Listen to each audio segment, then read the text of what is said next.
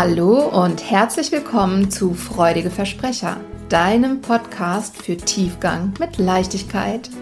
Wir sind Steffi Mittenzwei und Annette Schabun. Wir freuen uns, dass du da bist. Viel Spaß beim Zuhören.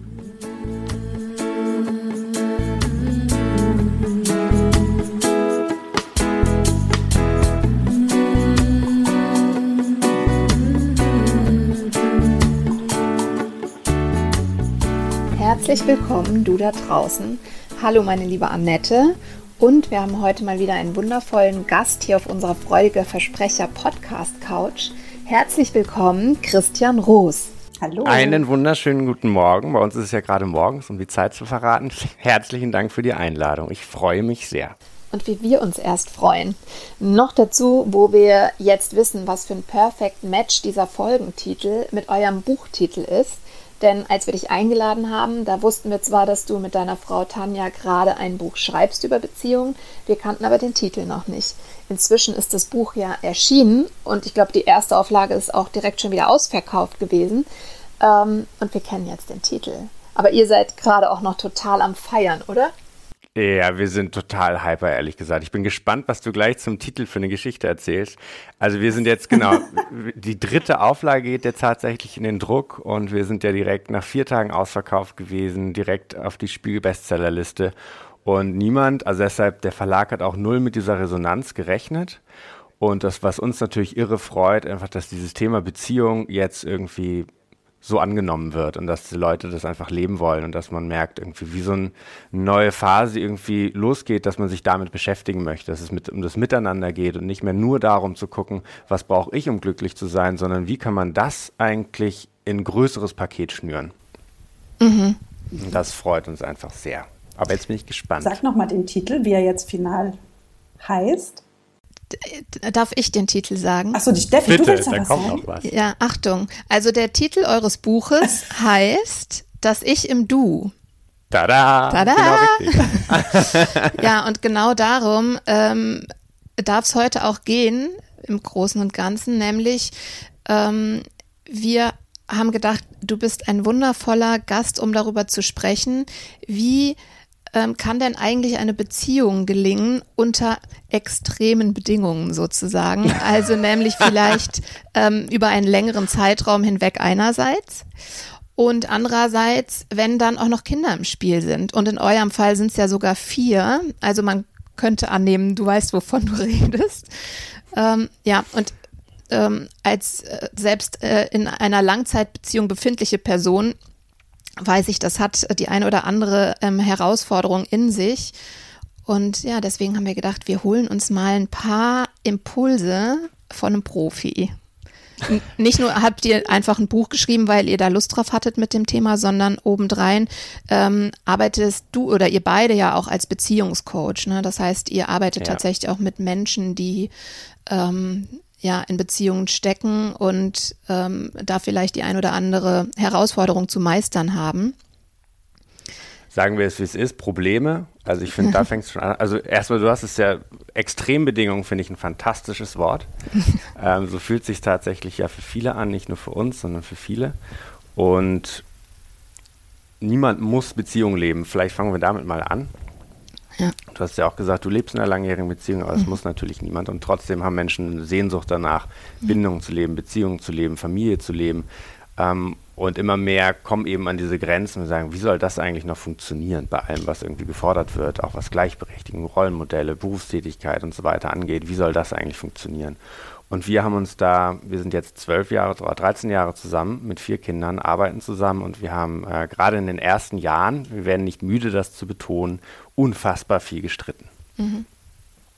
Weil wir auch gar nicht so die Vorbilder hatten oder so eine Blaupause, wie man eigentlich Beziehungen lebt und diese ganzen Extrembedingungen, die du, oder die du in dem Wort zusammengefasst hast, die kommen dann auf einen zu und wir haben das dann alles ausgestritten und wir haben immer gesagt, diese ganzen Streitereien, die müssen sich irgendwie mal für mehr Menschen lohnen als nur uns zwei. Mhm. Und da war diese Idee, dieses Buch zu schreiben, ist schon sehr alt, zehn Jahre. Und ich wollte es gar nicht schreiben, als der Verlag dann angefragt hatte, weil ich dachte, wie wollen wir eigentlich mit vier Kindern einer laufenden Praxis, wo wir ja Paare einfach hier physisch betreuen, noch dieses Buch schreiben. Und irgendwie hat es sich aber so angefühlt, als muss dieses Buch geschrieben werden. Und deshalb freut es uns, dass es jetzt draußen ist. Und wir freuen uns so über diese ganz überwältigenden Nachrichten von Menschen, die das Buch jetzt in den Händen halten und sagen, ach, so geht das. Mhm. Ja. Und wir zeigen sozusagen einen Weg auf und Modelle auf. Aber es ist auch ganz wichtig, mal zu benennen, es ist nicht der Weg, sondern wir geben dir so Modelle, Tools, unsere persönlichen Geschichten an die Hand, dass jeder das auf sich bestmöglich übertragen kann. Ich finde tatsächlich ist ja auch, gerade wenn du sagst, so 13 Jahre Beziehung, sind ja auch immer wieder wahrscheinlich neue Tools notwendig. Ne? Also ich kenne, ich bin jetzt auch mit meinem Mann über zehn Jahre zusammen, dass sich einfach auch immer so viel verändert an den Rahmenbedingungen, in denen man sich bewegt, dass das, was vielleicht noch vor einem Jahr funktioniert hat, obsolet ist und einfach nicht mehr aktuell und man sich eine neue Strategie überlegen muss und ähm, guckt, wie kommen wir jetzt damit zurecht. Ja, absolut wichtiger Punkt. Und was ich immer verrückt finde, wir unterscheiden in unseren Coachings auch immer zwischen der Sachebene und der Beziehungsebene. Und auf der Sachebene hast du immer ganz neue Rahmenbedingungen und hast, setzt dir neue Ziele, hast eine neue Vision, die du verfolgen willst. Und was aber spannend ist, dass auf der Beziehungsebene, also auf deiner unterbewussten Ebene, sich so ein roter Faden durch dein Leben spinnt. Mhm. Das heißt, du wirst immer wieder mit den gleichen Glaubenssätzen über dich, über Partnerschaft, über das andere Geschlecht konfrontiert. Und das ist ganz interessant, das zieht sich wie ein roter Faden durch dein Leben und umso größer die Ergebnisse werden, die du vorhast, also wenn sich die Rahmenbedingungen verändern und du wieder einen bestimmten Stress ausgelöst wirst, dann tauchen diese alten Glaubenssätze, die du aus deiner Kindheit mitgebracht hast, immer wieder auf. Können wir uns gar nicht gegen wehren, sondern wir müssen das dann annehmen und damit umgehen. Und das finde ich ganz spannend, dass die Probleme sich verändern, aber dieser rote Faden trotzdem irgendwie immer gleich bleibt. Also macht ja auch Sinn, wir sind ja auch der gleiche Mensch, die gleiche Persönlichkeit, die all das durchlebt. Mhm. Ja, wir haben da auch tatsächlich schon mal vorher drüber gesprochen. Ich habe immer das Gefühl, so diese, sagen wir mal, Substanz, wie du es jetzt so beschrieben hast, die man mitbringt, ist da und es ist immer eine andere Schicht. Also so erlebe ich es, ne, dass man vielleicht so immer was abträgt und dann kommt das gleiche Thema in einer anderen Art und Weise nochmal ja, nach oben. Absolut. Also du hast schon daran gearbeitet und dann auf einmal kommt es doch nochmal zu, noch zum Vorschein. Und der ja. Professor Dr. Schnach, ein sehr renommierter amerikanischer Paratherapeut, hat dieses schöne Bild von zwei Rohdiamanten, die ja sich aneinander reiben, weil um einen Diamanten zu schleifen, brauchst du ja einen zweiten Diama Diamant, ist ja der härteste Werkstoff. Mhm. Und Schönes Bild. Der Diamant wird erst dann zum brillanten und zum schillernden Brillanten, wenn du ihn schleifst und wenn du eben diese Schichten abträgst, die genau. dir im Weg stehen, dein schönstes Selbst zu sein, um dein Bild nochmal aufzugreifen, Annette. Ja. Hm. ja, da wird ja dann auch nochmal ähm, deutlich, dass es eben auch sehr darum geht und deswegen kann natürlich äh, kann es auch keine allgemeingültigen Regeln ähm, und Schritte geben, weil es ja darum geht, sich selber zu finden in diesem in dieser Beziehung. Ja, also es geht einmal, ähm, deswegen würde ich fast dieses, diese Beziehungsebene nochmal ein bisschen aufdröseln, weil es geht einmal um das Thema, um die Sachebene und dann geht es um die Beziehungsebene mit mir selbst und mit dem anderen ähm, Part der Beziehung. Ja. Ähm, und das finde ich eben auch so spannend und es ist ja auch so weit verbreitet, ähm, da eben zu projizieren, ne, den, die eigenen unerfüllten Bedürfnisse unreflektiert auf den anderen zu werfen ähm, und dann hohen Erwartungsdruck zu erzeugen und wenn die andere Person sich vielleicht sogar auch Mühe gibt, äh, den, den genannten Bedürfnissen und Anforderungen gerecht zu werden, es wird nicht reichen, weil's, weil das Thema vielleicht in mir eben noch unbearbeitet ist. Ähm, ja, und, und da einen Weg zu finden, ist, glaube ich, einfach unheimlich schwierig. Und wenn du dann noch so Seitengeräusche hast wie Kinder, also Seitengeräusche, das klingt jetzt gemein, ne? aber das. Laute Seitengeräusche. Laut, ja. Ähm, die auch ihr, ihre Aufmerksamkeit fordern und ihre Bedürfnisse mitbringen, ähm, da immer wieder ähm, sich auf sich selber einzutun und zu gucken, was ist denn eigentlich gerade in mir los? Ja? Was brauche ich denn jetzt eigentlich gerade, um das dann auch irgendwie in Worte fassen zu können, die ich an die andere Person richte, ist einfach unfassbar schwierig. Total, also dieses Bedürfnisse tauchen natürlich auch in unserem Buch ähm, auf und die Herausforderung bei Bedürfnissen ist ja, es klingt so einfach, ne, zu sagen, was die mhm. Bedürfnisse sind, was man braucht. Und dahinter steckt aber natürlich eine ganze Welt, die da einem auch im Wege stehen kann.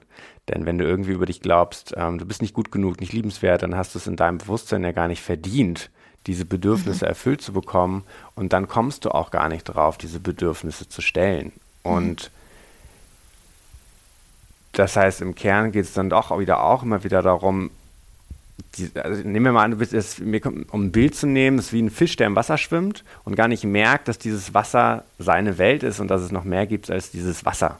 Und ich glaube, wir können das gar nicht unterschätzen, wie sehr unsere, wie sehr diese Projektionen, die du gerade angesprochen hast, wirken. Und darüber sind wir uns nicht bewusst. Ja.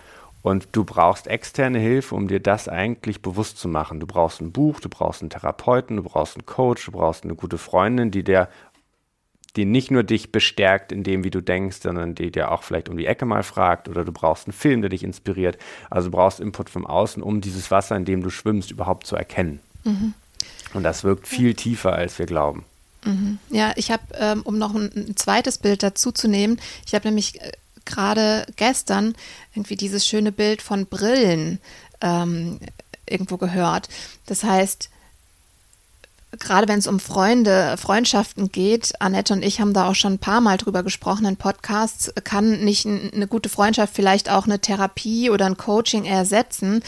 Ähm, vielleicht dann, wenn die befreundete Person eine andere Brille trägt als ich, weil wenn ich durch eine rosa Brille oder durch eine gelbe Brille sehe, dann hat ja meine ganze Welt, alles was ich wahrnehme, eben diesen, bleiben wir mal bei gelb, diesen gelben Schleier. Ähm, und ich weiß gar nicht, dass die Sachen vielleicht gar nicht gelb eingefärbt sind in Wirklichkeit. Aber wenn ich eine Freundschaft habe zu jemandem, der auch eine gelbe Brille trägt, wie will mir diese Person sagen, nee, die, die Sachen sind noch ganz anders, ja? Du ähm, nimmst nur ein, eine Farbschattierung davon wahr. Und dafür ist es eben super hilfreich, ähm, mit Menschen zu sprechen, die eine andere Brille tragen. Wobei in Beziehungen kommen wir ja manchmal zusammen mit Menschen, die eine andere Brille tragen. Und wenn die dann mit dem Hammer sozusagen sagen, deine Brille ist falsch, das, was du wahrnimmst, ist falsch. Und das ist ja, glaube ich, einfach oft das, was in Beziehung passiert, ja, dass da jemand kommt und sagt, ähm, nee, das ist ganz anders, dass da halt die, die Kommunikation nicht, nicht ideal läuft, um das zu vermitteln. Und dann ähm, will man es natürlich auch nicht hören, nicht wahrhaben. Ja, also zwei Punkte dazu. Du hast das Thema Freundschaft gerade nochmal angesprochen. Das finde ich auch total wichtig, weil wenn wir über erfüllte Beziehungen reden, auch in unserem Buch, dann meinen wir nicht nur die Paarbeziehung, die meinen wir natürlich in erster Linie, aber Freundschaft ist auch so elementar wichtig und mhm. ähm, für ein erfülltes Leben und für Freundschaft muss ich ja genauso investieren. Und ich finde, ähm, aber auch, dass die wichtigste Funktion von Freundschaft auch ist, so einen zu bestärken und empathisch zu sein. Und das, was du brauchst, um diese Brille zu erkennen, ist ja aber trotzdem auch etwas Konfrontatives. Und ähm, deshalb finde ich es, so eine gewisse, das ist der Unterschied zwischen Freundschaft und dieser ähm, ja letztlich Coach-Funktion, weil ich jetzt als Beziehungscoach rede, dieses Konfrontieren ist immer unangenehm. Dieses mhm. Konfrontieren, guck mal, du hast aber eine gelbe Brille auf, das ist eigentlich ganz anders.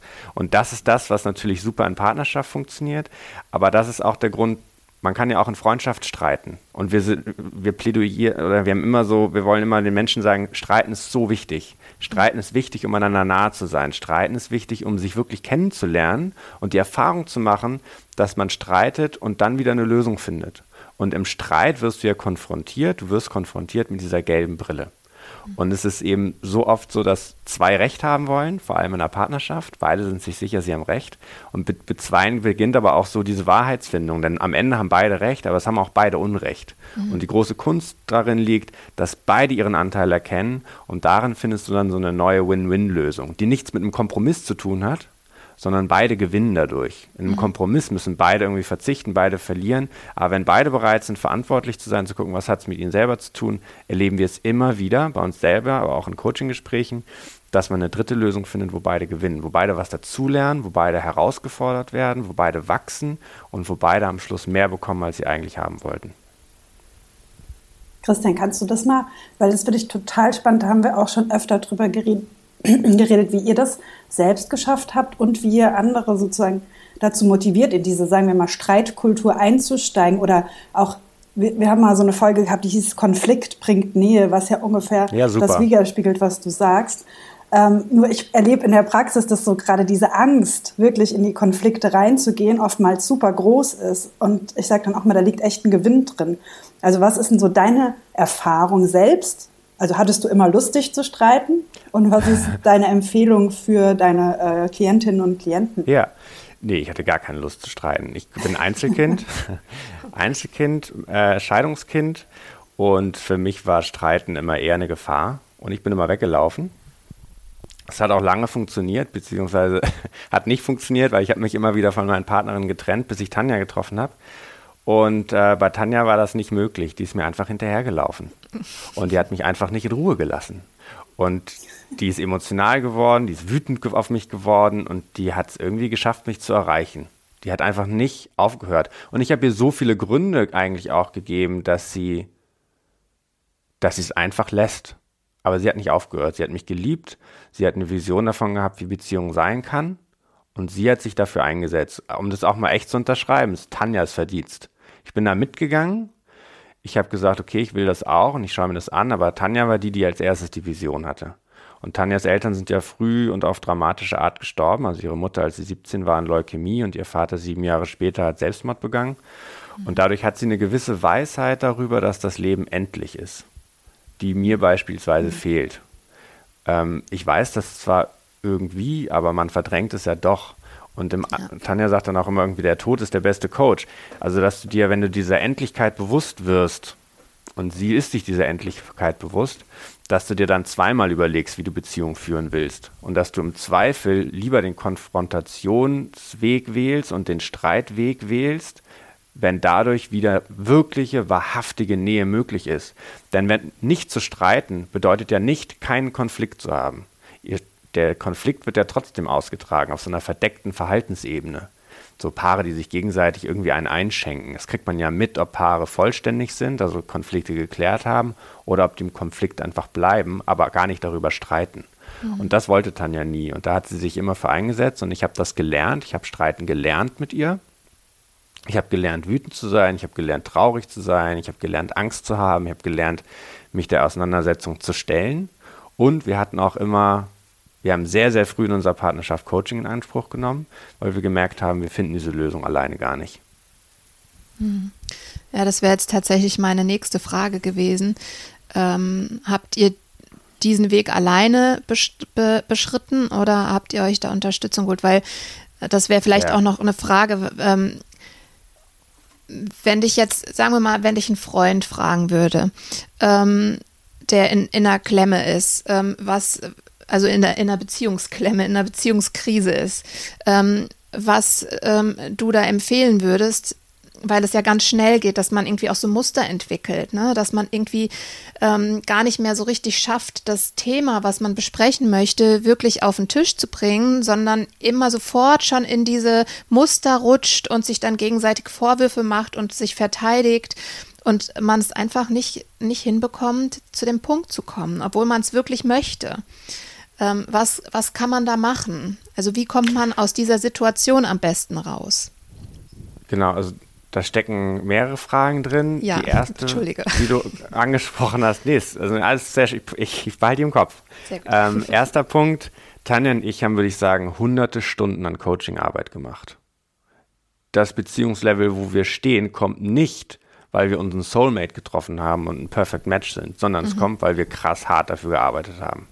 Hunderte Stunden Coaching stecken da drin. Wir haben nie One-on-One-Coaching gemacht, sondern wir haben immer in Gruppen gearbeitet. Es waren immer Seminare, ähm, wo einzelne Dialoge gehalten haben und man hat sich aber in dem anderen erkannt. Also dieses das Ich im Du-Prinzip, sich in anderen zu erkennen, funktioniert auch da. So haben wir mhm.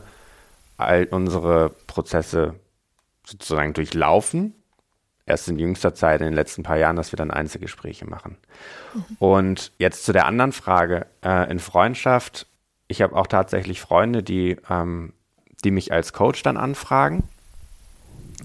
Und ich ähm, differenziere da total stark. Also ich sage, ich bin, ich bin dein Freund und möchtest du jetzt mich als Coach haben, dann rede ich anders. Als mhm. Freund mhm. bin ich empathisch und du kannst mir 100.000 Mal die gleiche Geschichte 100.000 Mal vielleicht nicht, aber du kannst mir die zehnmal erzählen in unterschiedlichen Nuancen. Du kannst darüber traurig sein und wütend sein und ich bin da und höre mir das an. Denn so einen Ratschlag geben in einer Situation, wo jemand frustriert und traurig ist, da gehen wir auch in unserem Buch drauf ein, das ist sozusagen toxische Positivität. Also man will ja mhm. oft gar keinen Ratschlag, sondern man will das Gefühl leben. Man will einfach mal gehört werden. Und oft musste ich auch als Mann vor allem lernen. Ähm, manche Probleme wollen einfach nur gehört werden, da will es gar keine Lösung in dem Moment haben. Und wenn er aber dann irgendwann oder sie zu dem Punkt kommt, okay, mir geht es aber eigentlich ziemlich auf die Nerven, ich hätte gerne mal eine andere Perspektive, dann frage ich, okay, möchtest du, dass ich dir eine konfrontative Frage stelle? Mal eine, möchtest du, das, möchtest du mal eine andere Sichtweise auf dein Problem haben? Und da kann er Ja oder Nein sagen. Ist für mich beides in Ordnung.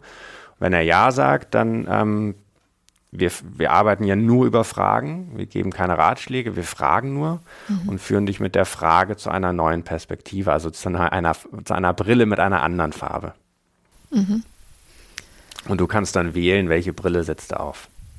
Okay, das bedeutet aber auch, ja, vielleicht war das mit dem ähm, mit dem Freund auch ein schwieriges Beispiel, weil ich ähm, so ein bisschen darauf abgezielt habe, zu erfahren, also eine Person, die, die du nicht, die du vielleicht nicht kennst, was ist, ja. was ist der Tipp? Ähm, gibt, es, gibt es eine Möglichkeit, hast du irgendwie einen Kniff, wie man das zu ja. zweit auch hinbekommen kann? Auf ähm, jeden Fall. Oder ist dein Ratschlag da immer, ähm, hol dir Inspiration Nein. von außen? Nein, natürlich nicht. Wir haben in unserem Buch ja auch wirklich super viele Übungen, um all das Wissen als Paar oder als Single, wie auch immer, sehr für Paare und Single das Buch geschrieben, dass du es anwenden kannst. Und die Schlüsselfrage, die ist allerdings sehr herausfordernd, aber bringen wir sie mal direkt mit rein, ist sozusagen die wichtigste Frage, ist die Wozu-Frage. Ähm, das heißt, um ein Beispiel zu nennen, ich hatte eine Klientin, die hatte einen Streit und mit ihrem Partner und hat irgendwie gesagt, na, und der, der geht dann einfach und der hält meine schlechten Gefühle gar nicht aus ähm, und ich möchte aber in meinen negativen Gefühlen auch angenommen werden. Und dann kam, dann haben wir sie auch gefragt, wozu, wozu dienen dir diese negativen Gefühle? Das heißt nicht, warum hast du die negativen Gefühle? Warum führt dich immer in die Vergangenheit und führt dich dahin, eine Million Begründungen zu liefern, warum du in dem Moment schlechte Gefühle hast? Die Frage, wozu, richtet sich nach einem Zweck ist eigentlich eher auf die Zukunft ausgerichtet und fragt, wozu hast du negative Gefühle? Hat dann ein bisschen gedauert. Man muss sich in diese Frage reindenken, weil es ein ganz mhm. anderes System ist. Mhm. Also man merkt auch, mit dieser komplexen Frage geht man ins Unterbewusstsein rein. Es ist nicht mhm. mehr so was, was man schnell mal beantworten kann. Und ihre Antwort war dann, ja, sie möchte dadurch Nähe erfahren. Sie möchte das Gefühl haben, geliebt zu werden. Und dann sind wir dem nachgegangen und haben gesagt, okay, aber fühlst du dich wirklich geliebt, wenn du negative Gefühle hast und laut mit deinem Partner streitest? Nee. Ja, aber warum ist das dann so wichtig? Warum ist es so wichtig, mit negativen Gefühlen angenommen zu werden? Dann kam eine lange Pause, dann kamen die ersten Tränen, dann kam die Erinnerung an ihre Eltern, wo sie nie wütend sein durfte. Wo sie sehr viel fremdbetreut wurde, wo sie immer funktionieren musste, wo sie nicht unbequem sein durfte, weil wenn sie es war, wurde sie irgendwie sanktioniert, mhm. bestraft. Und hat da geschlussfolgert, sie sei nicht liebenswert und hat in ihrer jetzigen Partnerschaft versucht zu beweisen, dass sie liebenswert ist, weil sie einen Partner hat, der diese negativen Gefühle aushält. Das heißt, mhm. auf die Frage, wozu hast du die negativen Gefühle, war dann die Antwort, naja, um eigentlich zu beweisen und zu testen, dass er mich liebt.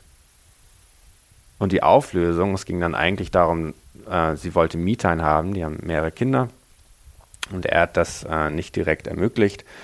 Und die Auflösung war dann eben, er hat natürlich auch 100% damit zu tun, ne, um es auch mhm. klar zu sagen. Also in jedem Konflikt, wenn Paare erfüllte Partnerschaft leben wollen, müssen beide 100% verantwortlich ihre Seite angucken. Also du kannst einen Streit beenden, indem das eine anfängt und eine anfängt verantwortlich zu denken.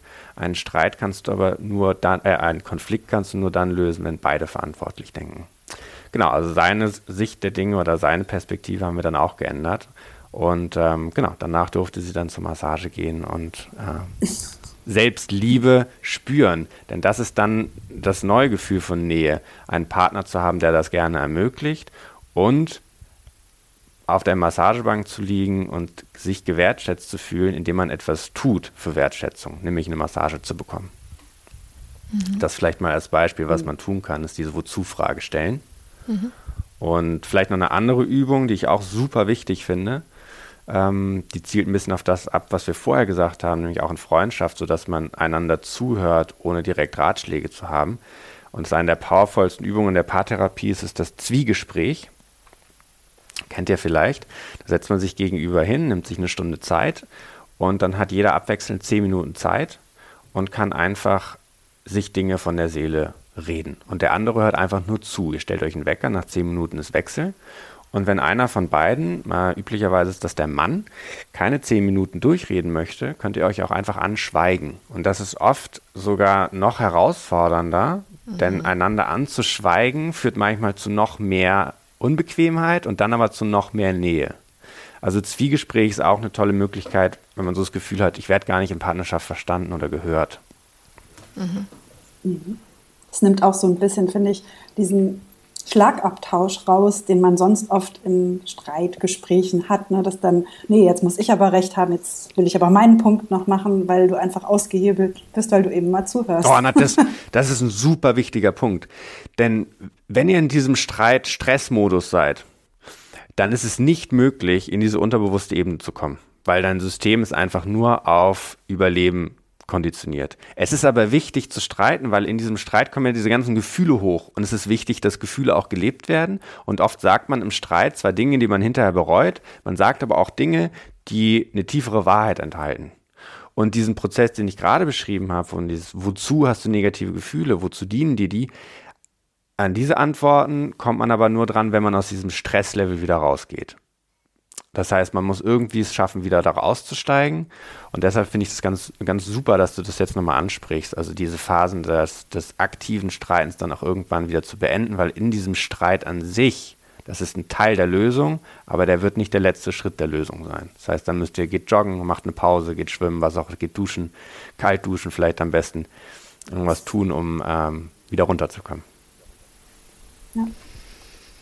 Ich habe eigentlich die Frage noch so im Hinterkopf gehabt, ähm, was kann ich tun, ähm, um vielleicht äh, von vornherein gar nicht in, in so eine Krise reinzukommen. Aber wenn ich jetzt unser Gespräch Revue passieren lasse, ist das nicht das Ziel, oder?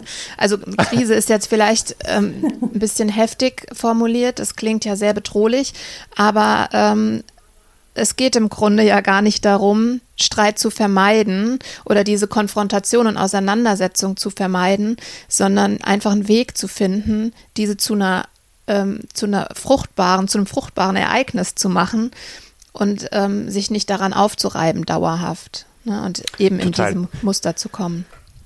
Du hast ja ganz am Anfang gesagt, als du über die Extrembedingungen gesprochen hast, mhm. ähm, eine langjährige Partnerschaft. Und Leidenschaft in einer langjährigen Partnerschaft zu leben, ist ja auch nochmal eine Challenge. Mhm, ja. Und ich glaube, dass das auch nicht möglich ist, um irgendeine Form von, eine Krise brauchst du nicht, aber Konflikte zu haben. Mhm.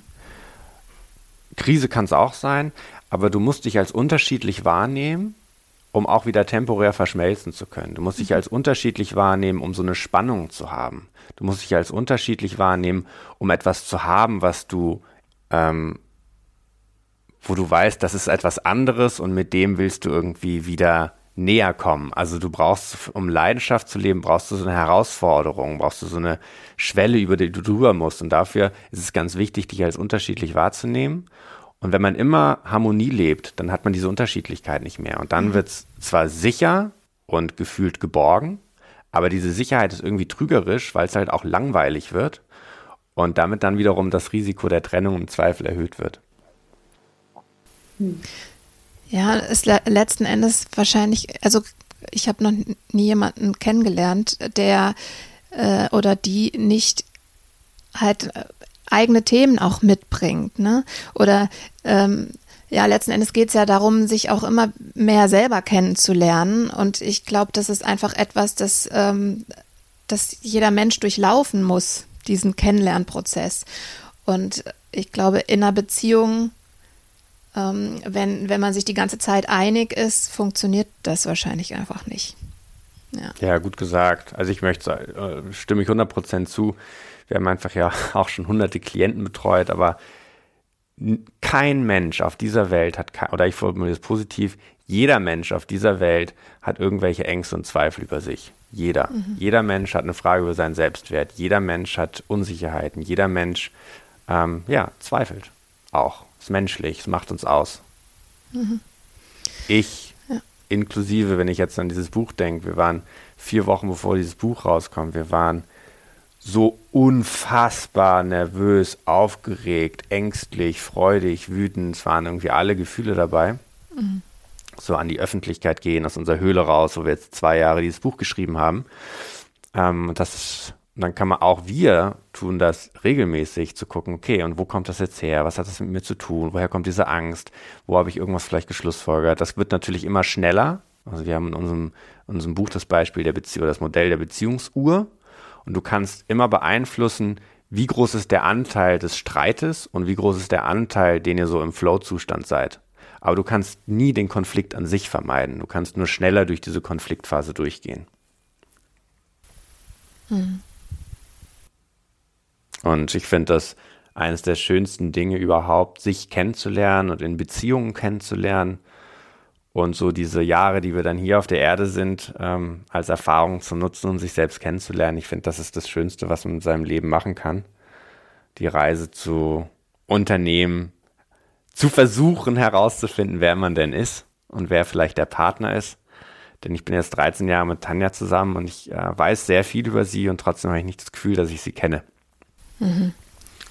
Das finde ich auch nochmal beruhigend. Also man kann auch eine langfristige Partnerschaft führen und sich immer wieder neu kennenlernen, weil ähm, du, Annette, hattest es ja vorhin gesagt, dass sich die Rahmenbedingungen auch immer ändern und da immer wieder auch ein neuer Mensch vor dir steht. Eine Unternehmerin, eine Partnerin, ja. eine Freundin, so auch in den Rollen, ne, die man so kennenlernt. Aber auch was du gesagt hast, ne? also dass es diese beiden Ebenen hat, einmal sozusagen diese Sachebene und die Beziehungsebene. Wenn ich dann auch die Beziehung zu mir selbst als eine der relevantesten definiere und mich weiterentwickle, dann muss ich meinem Partner ja auch immer mal mein neues Ich vorstellen und der darf dann noch mal neu hinschauen. Ja, ja nicht nur das. Gut gesagt.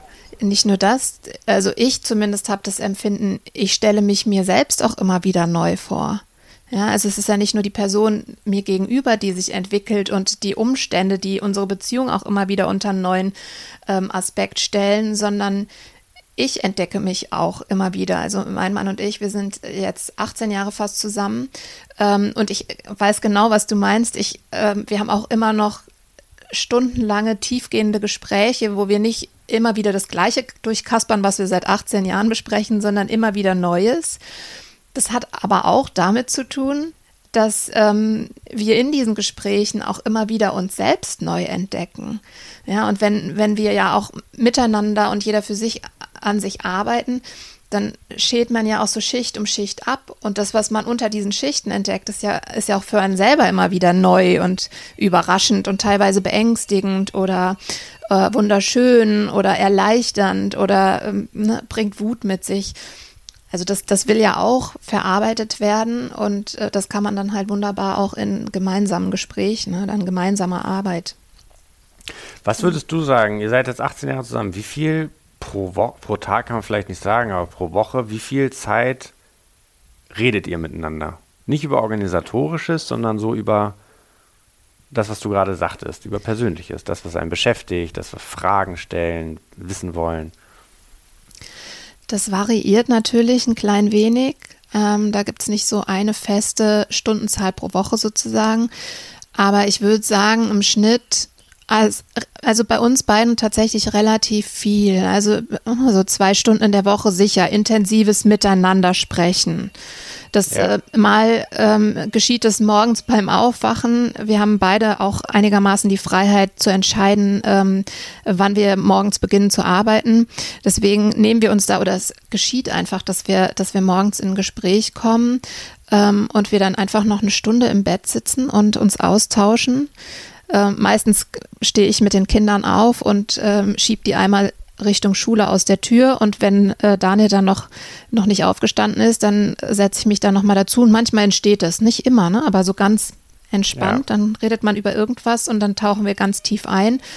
Ähm, aber eben häufiger fast noch, wenn wir zusammen draußen sind, wenn wir spazieren, wandern, klettern, was auch immer, irgendwo zusammen sitzen, ähm, dass dann eben solche Gespräche entstehen, ja. Aber relativ viel. Und es ist auch, ist auch nötig für uns. Und Gespräche sind ja das eine und so Erfahrungen gemeinsam machen, was du gerade gesagt hast, irgendwie beispielsweise Wandern, ist irgendwie auch das andere, ist ja dann auf einer körperlichen Ebene, das andere ist auf einer kognitiven Ebene. Mhm. Aber die Gottmans haben dann eine Studie zugemacht und ich war dann erschrocken über die Zahl, dass äh, Paare durchschnittlich weniger als zehn Minuten miteinander reden. Ja. Weniger als zehn Minuten.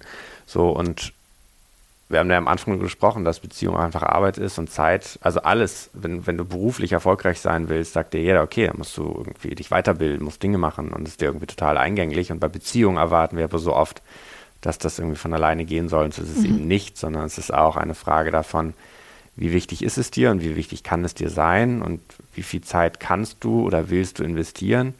Und die Lebenswirklichkeit von vielen Menschen ja auch einfach aussieht, wenn du angestellt bist, nicht freiberuflich wie wir jetzt irgendwie, dir das nicht selber einteilen kannst, dass du dich beispielsweise wenig siehst. Mhm. Und das ist dann eine besondere Herausforderung. Und ähm, gehen wir im Buch auch irgendwie drauf ein, dass unsere Gesellschaft, gerade auch, weil beide mittlerweile, wenn man über Paare redet, dann berufstätig sein sollen, ja, im Narrativ der Gesellschaft, dass das einfach viele Herausforderungen dann für eine Beziehung stellt. Und dass man auch das Wirtschaftssystem, in dem wir leben, in Frage stellen muss, weil so wie wir Erfolg aktuell definieren und einfach wollen, dass unser BIP jedes Jahr wächst, das ist für mich nicht mehr Erfolg. Also ich gefühlt ist uns, reduzieren wir unseren Wohlstand aktuell, ähm, weil dieses Wohlergehen, Zufriedenheit, das geht zurück. Also nicht umsonst sagt die WHO irgendwie die nächste äh, große Volkskrankheit ist dann die Depression. Und das Stressniveau von den Menschen nimmt zu. Und irgendwie mhm. muss man sich fragen, wir dienen mehr dem Wirtschaftssystem, als dass das Wirtschaftssystem uns dient. Und wie viel Zeit können sich Menschen für sich, für Partnerschaft überhaupt noch ausnehmen? Und da finde ich das eine ganz wichtige Frage zu gucken, was ist für dich persönlich eigentlich Erfolg? Und wenn man das Privileg hat, sich das leisten zu können, vielleicht auch weniger zu arbeiten, wirklich das zu hinterfragen. Was ist mir wichtig? Mhm. Und gerade das hat, glaube ich, auch ganz viel mit der Haltung zu tun, wie du es schon beschrieben hast, ne, dass unsere Erwartung auch oft ist, dass Beziehung eben einfach so funktionieren darf. Äh, ich hänge mich rein bei meinem Job und das andere läuft dann so. Ich erinnere mich noch so ganz gut an dieses erste Jahr mit Baby, das wirklich super herausfordernd war. Und dass wir dann letztlich äh, sowas ähnliches, wie du es eben beschrieben hast, ne, mit diesem Zwiegespräch etabliert haben, was ja 10 bis 20 Minuten dauert, je nachdem, wie du es strickst, ja. aber wirklich dann auch mal wieder vom anderen was zu hören, was ihn so ganz innen beschäftigt und nicht nur in diesem ständigen Stressmodus zu sein, das fand ich sehr hilfreich. Und es war ja wirklich ein überschaubarer Zeitinvest, den wahrscheinlich jeder irgendwo in der Woche unterkriegt. Ja, guter Punkt, genau. Also dass jeder in seinem Rahmen schaut, was möglich ist. Ja. Ja, und um nochmal auf das einzugehen, was du äh, gerade gesagt hast, Chris, ähm, Klar, wir haben so von außen vorgegebenen Rahmen, ne? also die gesellschaftliche ähm, Idee ist gerade viel zu arbeiten und viel, viel ähm, Erfolg zu erzielen auf einer beruflichen Ebene, einer wirtschaftlichen Ebene. Ähm, ich glaube aber, dass das ein Teil der Wahrheit auch ist, dass wir das in manchen Situationen ganz gerne als Ausrede hernehmen. Ja, ich kann mich jetzt nicht mit meinen Themen oder mit unseren Themen auseinandersetzen, ich muss ja arbeiten. Dass es, auch wenn diese Arbeit vielleicht Stress bedeutet, manchmal leichter ist, in diesen Stress zu gehen, als sich ähm, Zeit zu nehmen, sich hinzusetzen und an den eigenen inneren Themen zu arbeiten und die dann vielleicht auch noch vor vor der äh, Partnerin oder dem Partner auszubreiten. Also ich glaube, da, da gibt es auch so eine kleine Wechselwirkung. Ja, also ähm, ist immer die Frage, welche, welche Brille man da jetzt aufsetzen will. Ja. Viel Arbeiten ist eine Sucht. Ja. Aber genauso wie Alkoholismus eine Sucht ist. Und Gabor Mate hat äh, in seinem Buch Wenn der Körper Nein sagt, ähm, oder auch The Myth of Normal auf, im englischen Titel, ich weiß nicht, wie der deutsche ist. Das ist ähm, ein ganz renommierter Psychotherapeut in den USA, der sich mit Sucht beschäftigt und eben auch mhm. ganz viel darüber schreibt, dass in unserer heutigen Gesellschaft Arbeiten an sich auch einfach eine Form von Sucht ist. Und Sucht dient ja immer dazu, bestimmte andere Dinge zu verdrängen, zu ignorieren. Also Stimmt, also letztlich ja. genau das, was du gesagt hast. Und dann wiederum trifft das aber auch nicht jeden, denn andere würden vielleicht gerne wieder weniger arbeiten, aber haben eben nicht die Möglichkeit dazu, das zu tun. Und für die ist es eben wichtiger, auch einfach Empathie mit sich zu haben und mal zu checken, was sie da eigentlich leisten. Also gerade Frauen habe ich oft im Gespräch, die frage ich einfach mal, was sind so, wo sie sagen, irgendwie es gibt, ich, ich fühle mich nicht gewertschätzt und so, und dann frage ich einfach mal, sag mir mal 30 Sachen, für die du gerne gewertschätzt werden möchtest oder warum du Wertschätzung verdient hast. Hatte ich eine Klientin, die hat gesagt, gewartet, dann hat sie gesagt, naja, dass ich mich halt um die drei Kinder kümmere. Und das war ein Punkt. Mhm. Und ich so, ähm, aber was gehört denn dazu? Also vom Schwanger werden, Schwanger sein, stillen, Sorgen machen, dass das Kind da ist, zum 170. Mal zum Frauenarzt zu gehen. Also dieses Sorgen machen, Geburt, all das, was da dran hängt, das sind ja 170.000 Aufgaben. Mhm. Ähm, es war alles zusammengefasst unter, ähm, ich kümmere mich um diese drei Kinder.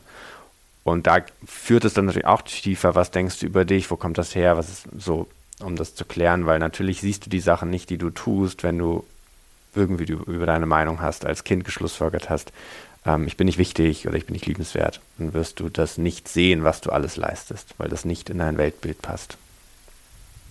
Ja. So, also auf deine Frage ne, zur Arbeit kann in beide Richtungen gehen. Es kann rein zu sagen, okay, es ist ein Ausdruck von Sucht, es ist ein Ausdruck von zu viel, es ist ein Ausdruck von Burnout und von Angst.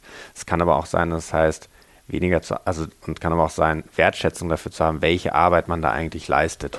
Mhm. Mhm. Ja. Manche Arbeit lässt sich ja nicht vermeiden. Ja, das stimmt. Um vielleicht jetzt noch den Bogen wieder zu spannen, mm, wenn, wenn du irgendwie ein, zwei Tipps teilen solltest, ähm, was, was kann man machen, um, ähm, ja, um eine gelingende Beziehung zu führen unter extremen Bedingungen? Ähm, kommen dir da spontan so ein, zwei Dinge, wo du sagst, es ist einfach unerlässlich? Jetzt exklusiv das oh, Geheimrezept. das Geheimrezept haben wir zusammengefasst auf 400 Seiten, äh, das Ich im Du. Ähm, also natürlich haben wir geile Tipps. So, wenn du Nähe zelebrieren willst, ja, und Gottmans haben ja eine Studie gemacht, dass ein Kuss mindestens sechs Sekunden dauern muss damit mhm. der in deinem Hirn, in deinem Körper ankommt. Mhm. Eine Umarmung, glaube ich, zwölf Sekunden. Damit mhm. fängt es mal an, sich die Zeit zu nehmen und Partnerschaft zu zelebrieren. Mhm. Ja. Mehr als nur den Kuss, weil das ist ein komplett anderer Modus, ob du deinem Partner oder deiner Partnerin einen Kuss gibst oder ob er dich wirklich küsst. Mhm. Ja. Das finde ich super wichtig. Und ich finde es genauso wichtig, auch Me-Time zu haben.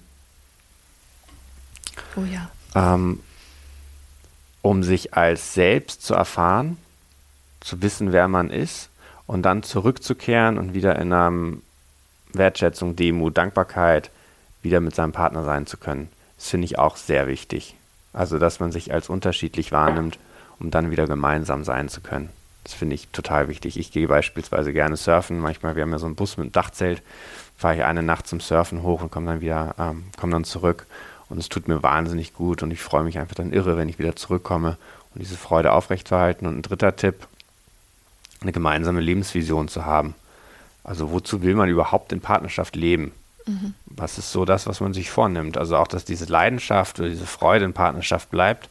So, was ist das Bild? und sehr wissenschaftlich auch erwiesen, dass so Vision Boards total den Effekt haben. Also vielleicht einfach mal eine Collage machen zusammen, mhm. ähm, wie man sich das Leben vielleicht in sieben Jahren vorstellt miteinander. Mhm. Ja, das ist schön. Und ähm, Sex finde ich auch immer eine ziemlich gute Sache. Mhm. Ja, wenn man über Partnerschaft und Tipps redet. Ähm, wir widmen dem auch ein eigenes Kapitel. Ich finde Sexualität für eine erfüllte Partnerschaft auch essentiell wichtig. Wenn Tanja und ich phasenweise weniger Sex haben, merkt man das oder keinen Sex haben, weil irgendwas ist. Also wir können zum Beispiel schwierig Sex haben, wenn wir einen Streit haben, einen offenen und Vorwürfe haben. Es gelingt, haben wir keinen Sex. Wir haben Paare, Klientenpaare, die können zum Beispiel auch einen Streit sexuell lösen. Also sie haben dann Sex und können sich dann wiederfinden in der Sexualität. Es gelingt uns nicht.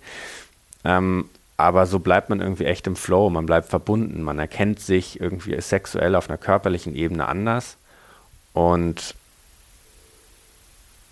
findet sich wieder. Mhm. Ja, das ist ein wichtiger Aspekt, denke ich auch. Ähm, wobei ich glaube, in gewissen Momenten, ja, wie du schon sagst, ne, ähm, ist das ist das vielleicht gar nicht als erster Schritt möglich, ne? wenn man sich schon so ein bisschen verfahren hat. Ähm, ist es, oder ist es schwierig, nicht möglich ist es natürlich, aber es ist vielleicht für das ein oder andere Paar schwieriger, da wieder ähm, auf diese Schiene zu kommen, wo das Total, wo man dem anderen nahe sein möchte. Ja, und dann kannst du ja die Frage stellen, lebst du aktuell, hast du ein erfülltes Sexleben oder lebst du deine Sexualität? Und wenn du, und das ist eine ganz mutige Frage, der, also ne, jeder, der sich diese Frage stellt, ja, Hut ab, ist oft so mit Tabus irgendwie mhm. und größten Ängsten verbunden. Aber dann kannst du dir diese Frage stellen, kannst ja in diese Frage hineinleben und gucken, was braucht es denn dafür, um Sexualität mhm. wieder zu leben? Also ich nehme, um anderes, um ein anderes Bild zu nehmen, was vielleicht leichter zugänglich ist, wenn du mehr Geld verdienen willst, dann musst du überlegen, wie komme ich dahin? Was kann ich beruflich machen, um dahin zu kommen? Wenn du dir vornimmst, ich möchte mehr Sex haben, dann ist, führt, dich, führt dich diese Frage dazu, okay, was muss ich denn jetzt eigentlich machen, mhm. um mehr Sex haben zu können? Mhm. Was brauche ich dafür? Was sind meine Bedürfnisse? Was muss ich haben? Was fehlt mir? So, es ist eigentlich so ein, dann eine Vision, die dich dann dazu bringt, auf Reise zu gehen. Mhm. Im ja. besten Fall. Und ich finde auch gerade, das ist so ein äh, also oft geht es ja um das Thema Nähe, so wie du es jetzt auch beschrieben hast. Ne? Wenn man im Streit ist, ist man vielleicht so ein Stückchen weit mehr in der Distanz. Aber wenn man es denn dann schafft, auch über die Sexualität die Nähe herzustellen, ist das halt so eine nonverbale Art, ähm, das zu schaffen. Das finde ich auch. Ja. Und vielleicht Gut. als mein mhm. ähm, Schlusswort, weil ich spreche ja heute mit euch beiden als Frauen, ich als Mann und ähm, Tipp für erfüllte Partnerschaft die meisten von euren Hörerinnen sind wahrscheinlich auch Frauen. Und in den meisten Fällen ist es so, dass in den meisten Fällen ist es so, dass Frauen die größere Vision von der Beziehung haben. Das müsste nicht so sein, aber es ist tatsächlich so. Also Frauen leisten einfach mehr Beziehungsarbeit. Mhm, ich meine damit ja. nicht Care-Arbeit, sich um die Kinder kümmern, sondern ich meine damit tatsächlich auch sich um die Beziehung kümmern. Ja. 95 Prozent meiner Klientenanfragen kommen von Frauen. Und wenn wir über erfüllte Partnerschaft reden, finde ich es auch einfach wichtig, als Frau das bei sich anzuerkennen, dass man das leistet und was man dafür haben will. Denn eine Vision von was zu haben, heißt ja mehr in dem zu sehen, was aktuell da ist. Mhm. Und das ist krass mutig, weil du gehst immer das Risiko ein, abgelehnt zu werden. Tanja war bei uns die erste, die gesagt hat, ich liebe dich. Tanja war die erste, die gesagt hat, ich möchte mit dir verbindliche Partnerschaft leben. Willst du das auch? Und das ist krass mutig, weil ich könnte ja, könnte ja sein, dass ich sage, nein. Ja. Ich habe nicht Nein gesagt, ich habe nichts gesagt, vielleicht ist das noch schlimmer. Aber sie ist dann nicht, hat sich nicht zurückgezogen, hat sich versteckt, sondern ist dann wütend geworden und hat gesagt, okay, du hast jetzt irgendwie zwei Stunden Zeit, überleg dir das. Mhm. Und das ist diese Beziehungsarbeit, die gerade Frauen, weil sie, sie, weil sie die meistens machen, einfach finde ich total wertschätzen dürfen, weil das, das ist eine ganz mutige, wichtige, essentielle Aufgabe. Danke. Ja. Schöne, schönes Schlusswort. Ja. Und wir Männer dürfen folgen und holt euch ein Ja ab als Frauen. Mhm. Willst du das, Mann? Wenn ja, dann komm mit und mach mit. Mhm. Und das Engagement des Mannes ebenso reinzuholen. Ja. Ja, Frauen, seid mutig, Männer, ihr auch. Und hört auf die Frauen. Nee, das war jetzt das falsche Fazit, gell? Och, ich finde es gar nicht so verkehrt. ich finde es gar nicht so verkehrt. Und, ähm, Lasst euch mitreißen. Ja. Und ja, aber auch da, sagt Nein, wo ihr Nein meint, sagt Ja, wo ihr Ja meint, auch für Männer. Ne? Also das finde ich auch wichtig. Nicht Ja sagen und Nein handeln. Ja. Wenn er eine Frage hat und einen Zweifel hat, dann lieber eine extra Runde drehen und drüber reden. Mhm sich die Zeit nehmen.